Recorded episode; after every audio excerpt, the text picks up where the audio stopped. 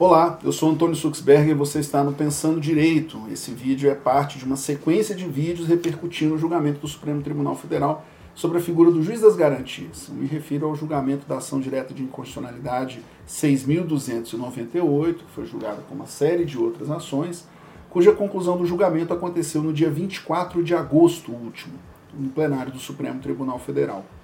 Pois então, o Supremo reconheceu a constitucionalidade do juiz das garantias. Surpresa zero. Como eu já havia adiantado aqui em um vídeo outro no nosso canal, se você nos acompanha, você viu eu falando lá em março que a figura do juiz das garantias era claramente constitucional. É uma possibilidade normativa de conformação do nosso processo acusatório. Não é, nunca foi uma condição de existência ou uma condição do processo acusatório. Não, é uma possibilidade de conformação do processo penal acusatório.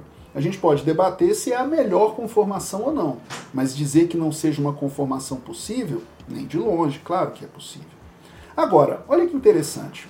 É, sobre as repercussões desse julgamento, o Supremo Tribunal Federal afirma a constitucionalidade do artigo 3b do CPP. O artigo 3b é justamente o artigo que define o sentido de juiz das garantias, diz ele o juiz das garantias é responsável pelo controle da legalidade da investigação criminal e pela salvaguarda dos direitos individuais cuja franquia tenha sido reservada à autorização prévia do Poder Judiciário, competindo-lhe especialmente. Depois vem uma sequência de incisos enumerando atos a cargo sob responsabilidade do juiz das garantias.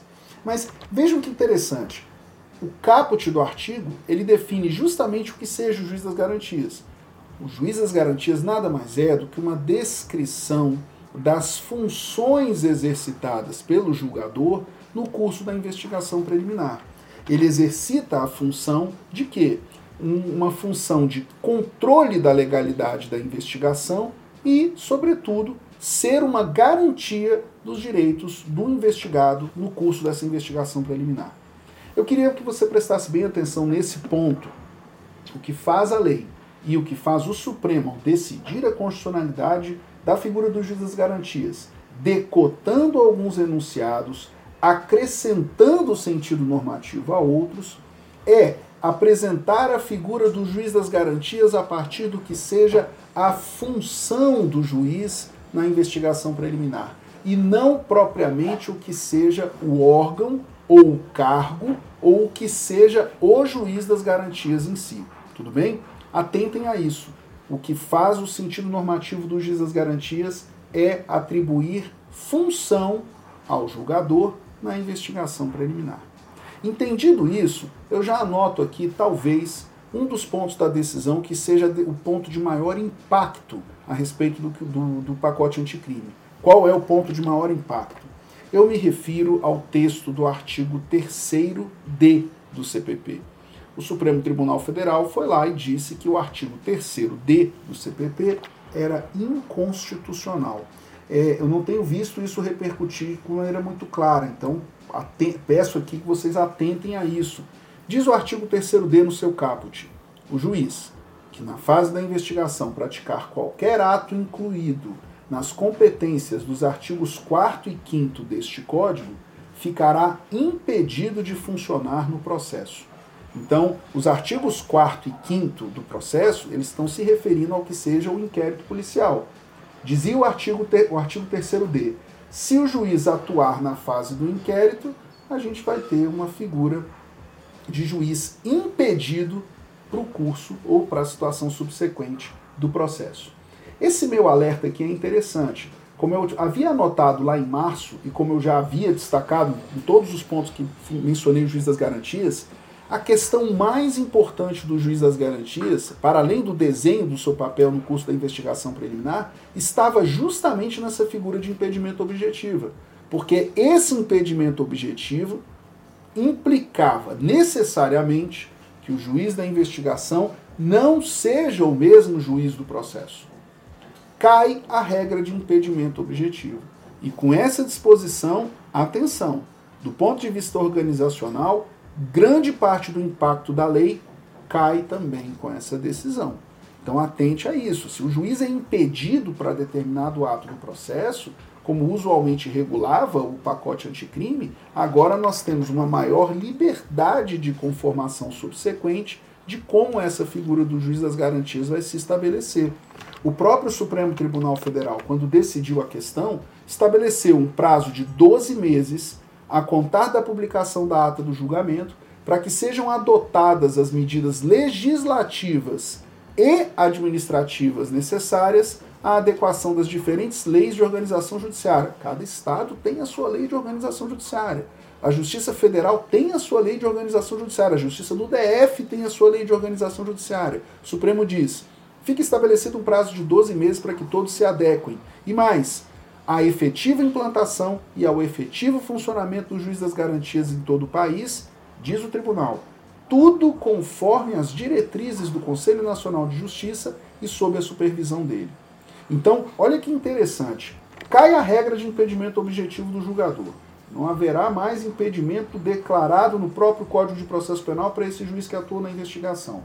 O CNJ agora editará um ato normativo apresentando uma modelagem, que eu faço uma prognose aqui. Provavelmente será uma modelagem plurima, não vai ser uma modelagem linear, única para todo o Brasil. Isso seria impossível fazê-lo, especialmente pelas distintas contextualidades, regionalidades que temos, e a partir disso nós teremos essas adequações próprias da organização judiciária Estado a Estado.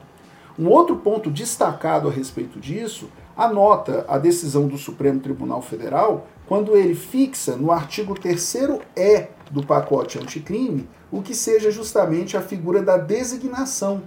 Dizia o código, segundo o pacote anticrime, o juiz das garantias será designado conforme as normas de organização judiciária. E aí vem o Supremo e diz: ele não será designado, ele será investido. O Supremo declara a inconstitucionalidade da expressão e atribui o sentido normativo de investidura. Você deve estar aí se perguntando agora, qual a diferença prática dessa, dessa mudança? Né? Em vez de se designar um juiz, você tem a investidura. Pois então, juiz das garantias, nos termos do CPP, nunca foi uma regra de competência. Sempre foi uma descrição funcional do que faz o julgador na fase de investigação preliminar.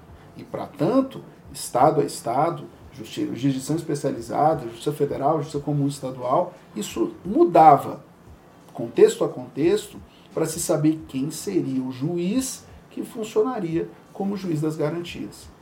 Nesse ponto da decisão, que o Supremo Tribunal Federal está deixando claro, sinalizando a esse apelo subsequente para que as normas sejam adaptadas, atenção, é que você crie uma modelagem de provimento de cargo que abranja a atuação funcional do juiz das garantias. Ele já não será mais designado, ele será investido. E o atributo da investidura é um atributo da jurisdição, não é um atributo unicamente definidor de competência. Vamos ver se eu me faço claro com um exemplo. Imagine você, o juiz José. O juiz José, ele é investido em jurisdição no dia que ele toma posse no cargo como juiz. Na sequência, ele vai ser designado para poder atuar nesse ou naquele juízo, nesses ou naqueles processos, observando sempre uma regra de titularidade de um juízo. E aí, para tanto, vale lembrar aquela lição clássica de que a competência é a medida da jurisdição. Pois então, quando o Supremo diz que o juiz, José, não vai ser designado mas investido na função de juiz das garantias, o que o Supremo faz é sinalizar aqui, Estado a Estado, ou mesmo legislador federal, crie, modele, estabeleça um desenho de organização judiciária local em que essa figura do juiz das garantias não seja uma figura arbitrariamente designada, mas sim investida no que seja o desenho de uma vara específica que vai cuidar dessa atuação funcional do juiz das garantias, ou mesmo varas regionalizadas em contextos para apreciação dessas funções. Tudo bem? Um outro ponto interessante aqui a ser anotado é que as investigações preliminares tramitarão perante o juiz das garantias. Todas elas. Com o pacote anticrime e o desenho do CPP, nós tínhamos pelo menos dois desenhos de investigação preliminar. uma investigação preliminar regulada no nosso código, que era o inquérito policial, e investigações preliminares realizadas por outros órgãos, como por exemplo o próprio Ministério Público, por meio do procedimento de investigação criminal chamado PIC, que é objeto da resolução de número 181 de 2017 do Conselho Nacional do Ministério Público. Pois bem, o que nós temos agora?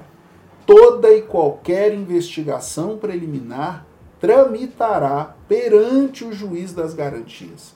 Ele necessariamente será comunicado da instauração, ele poderá requisitar toda sorte de informações sobre o andamento dessa apuração, é dele a competência para apreciar, inclusive impetrações de habeas corpus contra as autoridades que conduzem essa investigação e, enfim, ele dispõe da possibilidade, inclusive, de trancar essa investigação quando verificar que ela não observa prazo razoável ou que não há razão hábil a mantê-la em tramitação. Então, como nós percebemos aqui, um grande impacto dessa decisão é afastar, terminar com a possibilidade de investigações preliminares que não sejam, não estejam sujeitas a um controle de legalidade jurisdicional. Esse, essa é uma mudança de impacto grande que o Supremo reconhece como constitucional. E o Supremo ainda diz mais, estende essa figura a procedimentos investigatórios fora do CPP. O Supremo, inclusive, estabelece uma regra temporária, transicional, segundo a qual todas as apurações deverão ser remetidas para fiscalização jurisdicional, independentemente da implantação organizacional do juiz das garantias. Perceberam o impacto dessa decisão?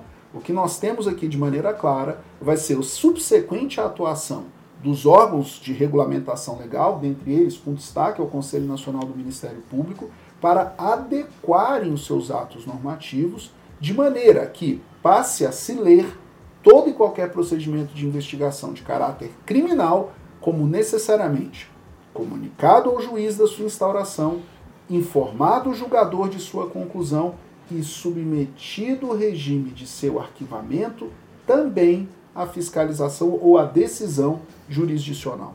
Interessante, né? Então, essa dualidade que tínhamos, não apenas do regime de investigação preliminar por meio do inquérito ou por meio do procedimento de investigação criminal, mas, sobretudo, que seja a sorte, o fim, a maneira como se soluciona esse procedimento, agora terão o mesmo destino. Isso deve ser necessariamente objeto de decisão. De quem? Do juiz das garantias. E nesse aspecto, guardo aqui uma última lição. Ainda que o Supremo tenha dito que a figura do juiz das garantias não abrange as situações de tribunal do júri, competência do juiz especializado em violência doméstica e familiar contra a mulher, nas situações atinentes ao que seja o juizado especial criminal ou os casos de competência originária dos tribunais, mesmo nessas quatro exceções, essa assertiva que eu mencionei, de que toda investigação preliminar agora será comunicada e submetida à decisão jurisdicional que apreciará a promoção de arquivamento do Ministério Público, essas quatro, aspas, exceções não escapam dessa previsão. Tudo bem? Atentem que na sequência comento mais sobre esse julgamento de grande impacto para a compreensão do processo penal brasileiro. Siga por aqui no Pensando Direito e deixa aí seu comentário, sua anotação, o seu curtir, se você tiver curtido, sobre o que, que você pretende ver, o que, que você quer que eu comente aqui nos vídeos subsequentes. Um grande abraço e até mais.